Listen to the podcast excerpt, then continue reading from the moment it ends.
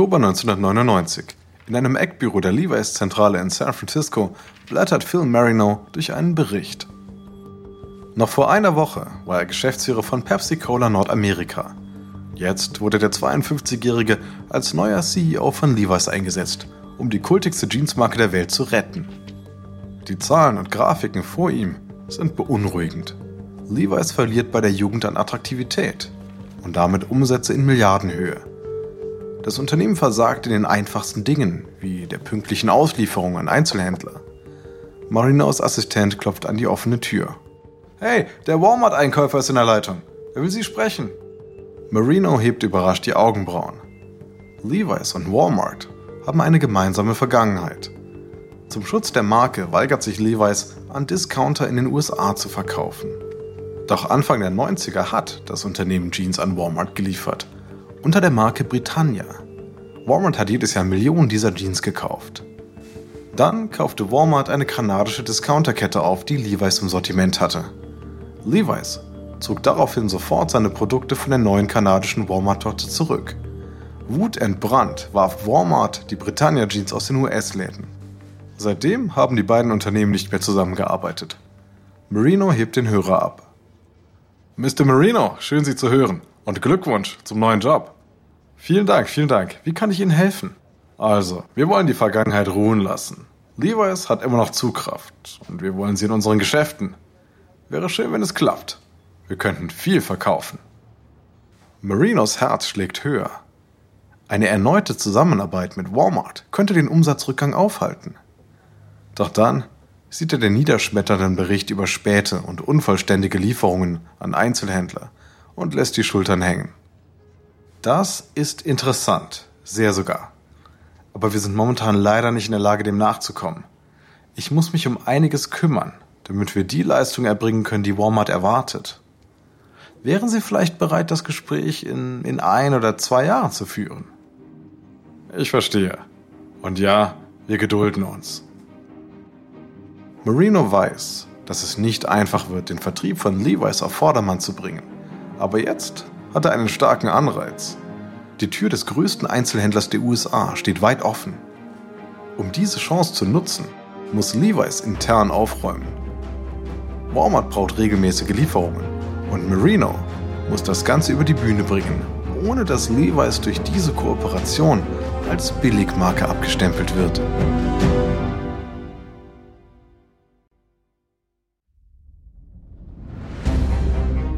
Ich bin Alexander Langer für Wandery und das ist Kampf der Unternehmen.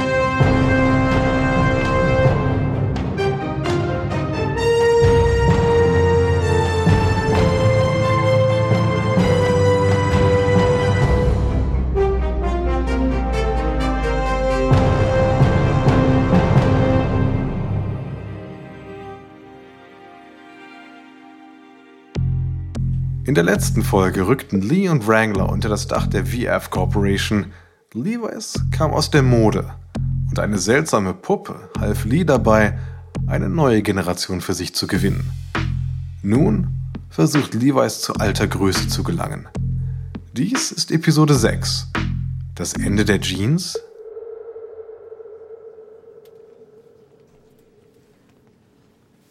Frühjahr 2002. In der Levi's Vorstandsetage in San Francisco geht es heiß her. Ein leitender Angestellter zeigt mit dem Finger auf CEO Phil Marino. Das ist unser Ende. Das ist unser Ende, Phil. Eine sichere Abwärtsspirale. Unsere Marke hat einen Ruf, den wir über Jahrzehnte aufgebaut haben. Wenn wir zu Walmart gehen, werfen wir das einfach weg. Marino bleibt ruhig. Dieser Aufruhr war abzusehen. Walmart verkauft ein Drittel der Jeans in Amerika. Wollen Sie das ignorieren? Ja, ja, das will ich. Walmart hat uns nicht dahin gebracht, wo wir heute stehen. Und wo, wo genau stehen wir? Hm? Der Manager hält inne. Denn die Wahrheit ist, dass Levi's nicht gut dasteht. In den letzten zwei Jahren haben Marino und sein Team darum gekämpft, die Marke wieder zu beleben. Fast alle US-Fabriken wurden geschlossen, 25.000 Stellen weltweit abgebaut. Levi's hat besser mit Trends mitgehalten aber das alles hat nur den Umsatzrückgang aufgehalten. Levi's ist immer noch ein Unternehmen mit null Wachstum, bei 4 Milliarden Dollar Schulden. Der Manager sammelt sich. Ja. Ja, es sieht nicht gut aus. Aber wir sollten ins Premium-Segment gehen, nicht in den Massenmarkt. Aber darum geht es ja in meiner Strategie. Wir machen beides. Ein anderer Manager wirft ein, Phil, Nobelgeschäfte nehmen keine Marken, die bei Walmart verkauft werden. Lee und Wrangler gibt es bei Walmart. Und kein Luxuskaufhaus rührt die auch nur an. Marino beugt sich vor. Aber Levi's ist anders. Es ist die offenste Marke der Welt. Sie spricht jeden an. Sehen Sie, das kann funktionieren. Denn Walmart bekommt weniger Modelle und aus minderwertigerem Denim. Die Qualität der Hauptlinie mit dem roten Fähnchen bleibt unverändert. Und für den Designermarkt kreieren wir eine Linie anhand der neuesten Trends und Vintage-Stile. Die leitenden Angestellten sehen sich an. Sie wissen, dass Marino nicht einlenken wird. Es hat keinen Sinn, ihm zu widersprechen. Entweder Walmart oder Pleite.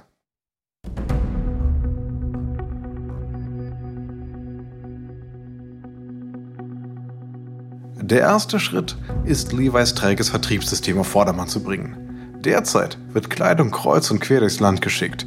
Jeans gehen von Fabriken zu regionalen Depots, in die Lager der Einzelhändler und kommen dann erst in die Geschäfte. Walmart ist der König des Vertriebs und hilft Levi's, das System zu optimieren. Die Jeans gehen nun direkt von den Fabriken in eines von nur zwei riesigen Lagern, wo sie von Walmart Trucks abgeholt werden. Dank dieses neuen Systems kann Levi's mit Walmart in puncto Geschwindigkeit und Masse mithalten. Als nächstes kreiert Levi's die neuen Marken für den Luxus und für den Massenmarkt. Walmart erhält die Signature-Linie, dessen Produkte aus billigeren Materialien hergestellt werden.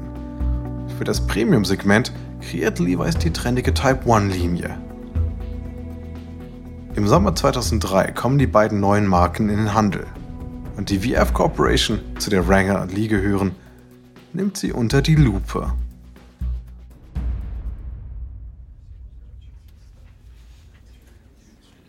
(2003) in Greensboro, North Carolina. Der Geschäftsführer der VF Corporation, Mackie McDonald, sitzt im Meeting mit dem Management der Jeanssparte des Unternehmens. Der grauhaarige McDonald schiebt seine Metallbrille nach oben und will zum Fazit kommen.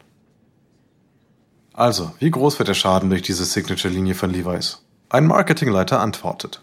3% weniger Umsatz. 3%. Mehr nicht? Nein.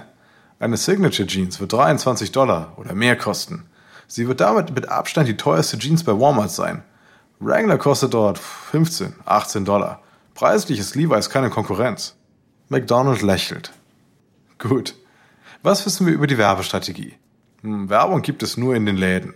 Levi's zieht die Walmart-Sache nicht groß auf, vermutlich um die Kaufhäuser nicht zu verschrecken. Sie denken, dass die Marke genug ist. Okay. Und was werden wir der Marke entgegensetzen? Eine zweistellige Erhöhung der Werbeetats für Lee, Wrangler und Riders. Gut, gut. Wir müssen die Einführung der Linie so gut es geht in den Schatten stellen. Ein anderer Manager erwidert, aber für die Premium-Marke Type 1 wird es viel Werbung geben. Der Marketingleiter nickt. Ja, das ist interessant. Levi's will damit Calvin Klein und Ralph Lauren Konkurrenz machen. Könnte funktionieren, wenn die Kunden es annehmen. Wir könnten auch über eine exklusive Linie für Lee oder Wrangler nachdenken. McDonald schüttelt den Kopf. Er sieht die Zukunft im Aufbau von Marken wie The North Face, die sich an bestimmte Zielgruppen richten. Nein, nein, Marken haben ihre Grenzen. Man kann nicht immer alle Bedürfnisse auf einmal erfüllen.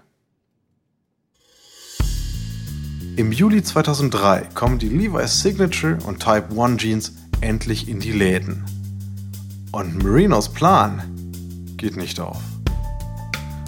Die Fast Fashion Kette Wet Seal gibt dabei die Richtung vor Sie weigert sich, Type 1 in ihren 180 Läden anzubieten, weil sie Levi's schlicht als nicht cool genug befindet. In Nobelgeschäften, die Type 1 führen, verschmähen trendbewusste Kunden die Jeans, weil sie so schlicht sind und einen unmodisch hohen Bund haben. Mit dem Scheitern der Type 1 Linie erhöht sich der Erfolgsdruck auf die Signature Jeans, die für die Masse bei Walmart.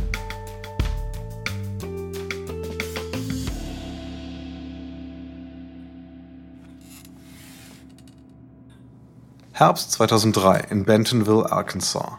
Der Leiter der Levi's Signature-Linie setzt sich auf einen unbequemen Plastikstuhl in der Walmart-Zentrale. Er ist gekommen, um den ersten, vermutlich sehr positiven, Bericht zu den Verkäufen der Linie zu hören. Für Levi's sind die Zahlen erfreulich. In nur drei Monaten ist der Umsatz des Unternehmens um 6% gestiegen. Aber der Walmart-Einkäufer ist weniger beeindruckt. Wir sind mit den Signature-Verkäufen zufrieden, aber sie sind nicht berauschend. Wirklich? Sie sind doch gut. Ja, aber wir haben uns mehr erhofft. Der Lagerumschlag ist geringer als erwartet. Der Levi's-Vertreter erschaudert. Der Lagerumschlag besagt, wie schnell ein Produkt sich verkauft und nachbestellt werden muss. In der Welt von Walmart verdienen nur Produkte mit einem hohen Lagerumschlag einen Platz im Regal. Der Walmart-Einkäufer lehnt sich nach vorne. Also wir glauben, es liegt einfach am Preis. 23 Dollar sind einfach zu viel. Wir wollen Signature unter 20 Dollar bringen. Innerhalb von Wochen, nicht Monaten. Der Levi's Manager schluckt. Das ist kein Vorschlag, das ist eine Forderung. Der Preis muss fallen, sonst ist Levi's raus. Im November 2003 senkt Levi's den Preis der Signature-Linie auf 19 Dollar. Es ist immer noch die teuerste Jeans bei Walmart, aber sie ist nur einen Dollar teurer als eine Wrangler. Und der Lagerumschlag von Levi's nimmt zu. Der Umsatz steigt um 10%. Innerhalb weniger Monate generiert die Signature-Linie einen Jahresumsatz von 100 Millionen Dollar. Aber die Type 1-Kollektion für das Premium-Segment ist am Boden. Und der Aufschwung durch die Signature-Verkäufe reicht nicht aus, um Levi's zu retten.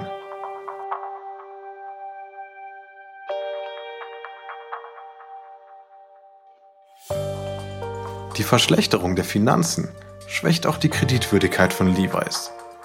Es gibt Befürchtungen, dass Textilfabriken Levi's nicht länger auf Kredit mit Stoffen beliefern könnten. Sollten sie nun Geld im Voraus verlangen, wäre das gesamte Geschäft in Gefahr. Doch Ende 2004 schreibt das Unternehmen dank der Signature-Linie wieder schwarze Zahlen. 2005 steigen die Einnahmen zum ersten Mal seit acht Jahren wieder leicht an. Es ist ein unspektakulärer Aufschwung, aber dennoch ein Fortschritt. Und während Levi's versucht, Fuß zu fassen, reißt sich die VF Corporation eine der bekanntesten und populärsten Premium-Jeans-Marken unter den Nagel. Seven for All Mankind. Die 2000 gegründete Marke hat sich an die Spitze der zahlreichen Premium-Jeans-Hersteller gesetzt, welche die Designer-Jeans auf ein neues Level heben. Der Erfolg der Jeans gründet sich auf der Kombination aus Bequemlichkeit mit körperbetonter Passform. Doch die Hosen haben auch ihren Preis, der jenseits von 200 Dollar liegt.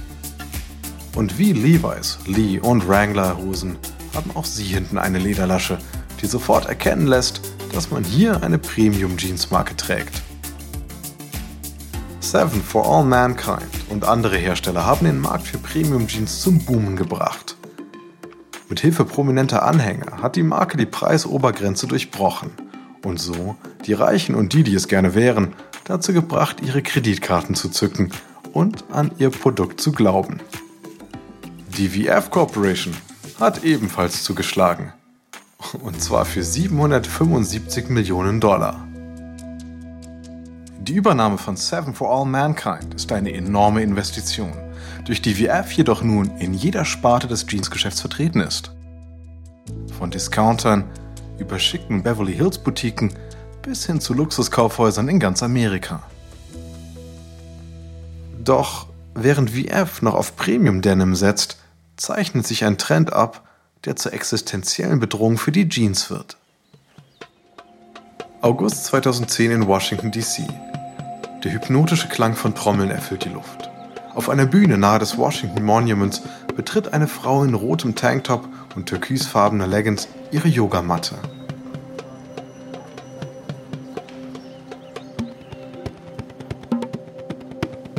Die Frau auf der Bühne ist Faith Hunter. Sie ist Yogalehrerin und leitet an diesem Morgen einen besonders großen Kurs. Sie spricht in ihr kabelloses Mikrofon. Stellt eure Füße hüftbreit auseinander. Das Publikum gehorcht. Einatmen und die Arme hoch über den Kopf heben. Die Leute imitieren Hunters Bewegung, als sie ihre Arme nach oben ausstreckt. Wie ihre Lehrerin tragen auch sie alle Yogahosen, die von der kanadischen Yogamarke Lululemon hergestellt werden. Durch Flashmobs, Yogakurse in Geschäften und Mund-zu-Mund-Propaganda hat Lululemon eine kultähnliche Fangemeinde für Premium-Leggings aufgebaut. Und mit dem wachsenden Wellness-Trend bringen Fans der Marke die bequemen und doch stylischen Hosen aus den Fitnessstudios auf die Straßen. Frauen und auch ein paar Männer tragen Yogahosen überall, beim Einkaufen, im Café, in der Arbeit und selbst auf Dinnerpartys. Aber wie in den 50ern, als Jeans straßentauglich wurden und die Kleiderordnung in Frage stellten, gibt es Widerstand. Denn nicht jeder begrüßt diese neue Ära eng sitzender Yogahosen. In Ohio schafft es der Konflikt sogar bis in die Abendnachrichten. Normale Schüler an einem nicht normalen Tag in der Loveland High School. Yogahosen Dutzende Teenager, darunter auch Musterschüler, wurden bestraft, weil sie Yogahosen im Unterricht trugen. Aber geben diese wirklich zu viel Preis? Olivia Legg gehört zu den 17 Schülern, die deswegen vom Unterricht suspendiert wurden. Also ich denke, ich würde in Jeans und einem süßen T-Shirt mehr auffallen als in diesen Sachen hier. Die Highschool ist mit ihren Sorgen nicht allein. Denn auch die Jeanshersteller im Land sind besorgt. Allerdings aus anderen Gründen. Während die Leute den Komfort und die Passform von Yogahosen immer mehr zu schätzen lernen, lassen sie Jeans links liegen. Daher reißen sich Jeansgiganten um Ideen, wie man Denim bequemer machen kann.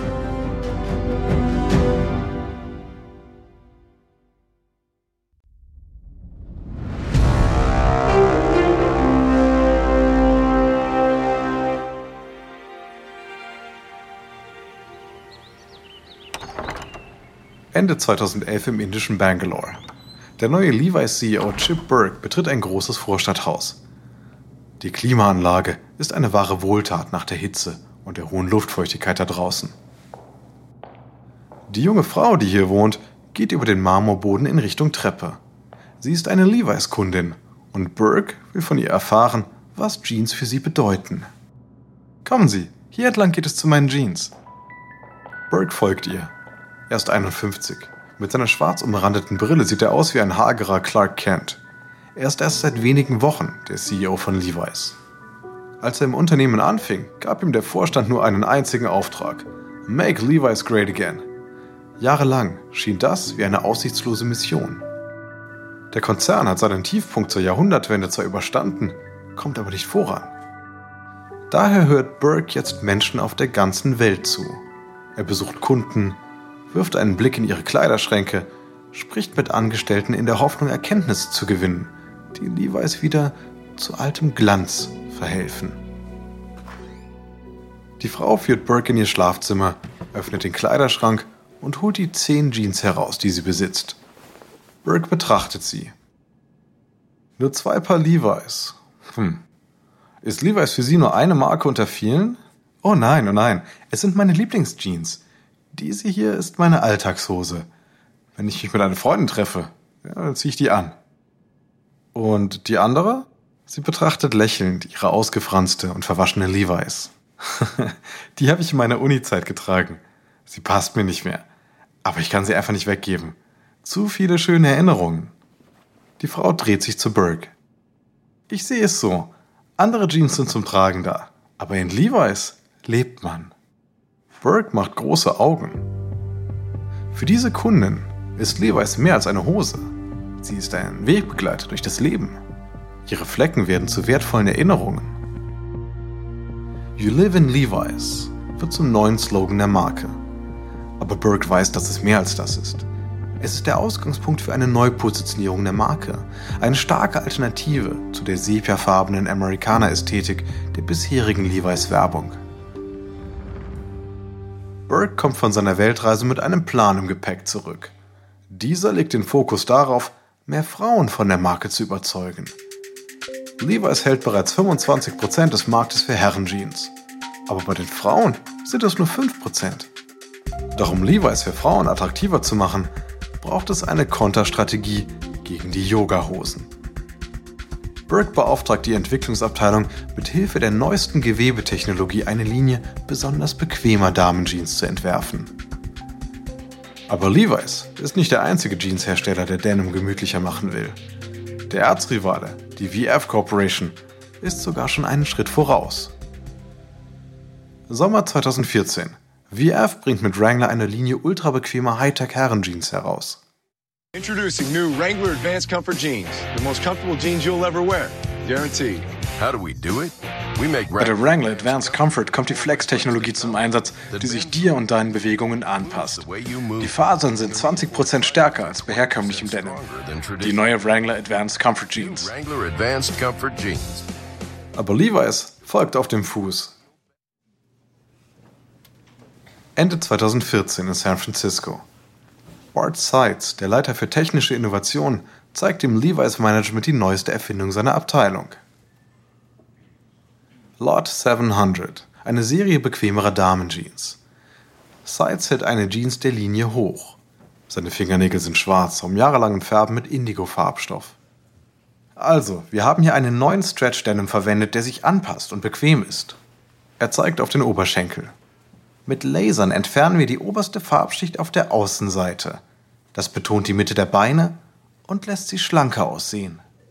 Der CEO, Chip Burke, wirft ein. Und der Komfort, was ist damit? Dazu mischen wir Unterwäschefasern in die Jeans. Die Serie kann es in Sachen Komfort mit Yogahosen aufnehmen. Und wir bleiben unserer Marke treu. Burke ist zufrieden. Weicher Stoff ist jetzt ein Muss. Der Verkauf von Sporthosen ist 2010 um 62% gestiegen. Sie sind bei jungen Leuten so beliebt, dass viele unter 25 seit über einem Jahr keine Jeans mehr gekauft haben. Im Sommer 2015 kommt die neue Levi's Kollektion für Frauen in die Läden. Mit Unterstützung einer hippen neuen Markenbotschafterin. All women are naturally badass. All women are so powerful and so incredible and so unique. I find that when I see women that are just comfortable in their skin, whoever that is, however that is, in whatever way that manifests itself, it's beautiful. I'm Alicia Keys, and this is how I'm living in Levi's. Die US-Sängerin Alicia Keys wirbt für die neue Linie mit dem Slogan Alle Frauen sind von Natur aus Badass. Die neuen Levi's-Kollektionen sind ein Volltreffer.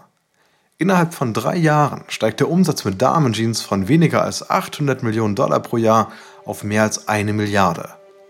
Doch während Levi's sein Comeback feiert, zieht sich die VF Corporation zurück. 2002 machte das Jeansgeschäft von VF noch die Hälfte des Umsatzes aus. Aber jetzt haben schneller wachsende VF-Marken wie The North Face, Vans und Timberland sowohl Lee als auch Wrangler in den Schatten gestellt. Und während die Lululemon Leggings Armee auf dem Vormarsch ist, beschließt VF, dass es eine Zeit ist, sich von Jeans zu trennen. Als erstes trifft es Seven for All Mankind. 2007 zahlte der Konzern fast 800 Millionen Dollar für die Marke. Doch die Verkäufe der teuren Jeans haben ziemlich unter der Kreditkrise, den Yogahosen und trendigeren Rivalen gelitten. 2016 verkauft VF die Marke für nur 150 Millionen Dollar. Und im August 2018 verkündet VF, dass man sich auch von Lee und von Wrangler trennt. VF wird in zwei börsennotierte Unternehmen gespaltet. Eines wird unter dem alten Namen Bekleidung und Schuhe verkaufen, das andere wird unter neuem Namen das Jeans- und Outlet-Geschäft betreiben. 2019 gliedert VF das Jeansgeschäft in Contour Brands aus. Ein 2,6 Milliarden Dollar schweres Unternehmen, das nun Kult-Jeans-Marken wie Lee, Wrangler, Rustler und Rock'n Republic führt. Doch es ist auch ein Unternehmen, das unter unglücklichen Umständen geboren wird. Denn die Zeiten, als die modebewusste Jugend die Imperien der Jeans-Giganten aufrechterhalten hat, sind vorbei. Jeans haben nach dem Krieg zwar den Übergang von der Arbeitswelt auf die Straße geschafft, aber jetzt ist ein neuer Modetrend auf dem Vormarsch. Immer mehr Menschen schießen Denim für Yoga und Jogginghosen in den Wind. Doch auch wenn Jeans nicht mehr der neueste Trend sind, können Contour-Brands und Levi's beruhigt sein. Jeans haben mehr als ein Jahrhundert überdauert, sich angepasst, durchgesetzt und weiterentwickelt. Das liegt daran, dass Jeans, wie auch Denim selbst, für die Ewigkeit gemacht sind.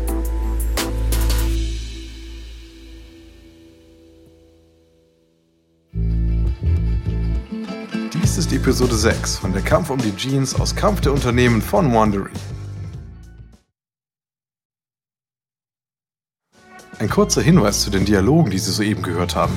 Wir wissen natürlich nicht genau, was gesprochen wurde, doch die Dialoge basieren nach bestem Wissen auf unseren Recherchen. Ich bin Ihr Sprecher, Alexander Lange. Tristan Donovan hat diese Geschichte geschrieben. Karen Lowe ist unsere leitende Produzentin und Redakteurin. Herausgegeben und produziert von Emily Frost. Sounddesign von Kylie Rendell. Kate Young ist unsere Associate Producer. Die ausführenden Produzenten sind Jenny Lower Backman und Marshall Louis. Erstellt hat die Reihe Anna Lopez für Wandering.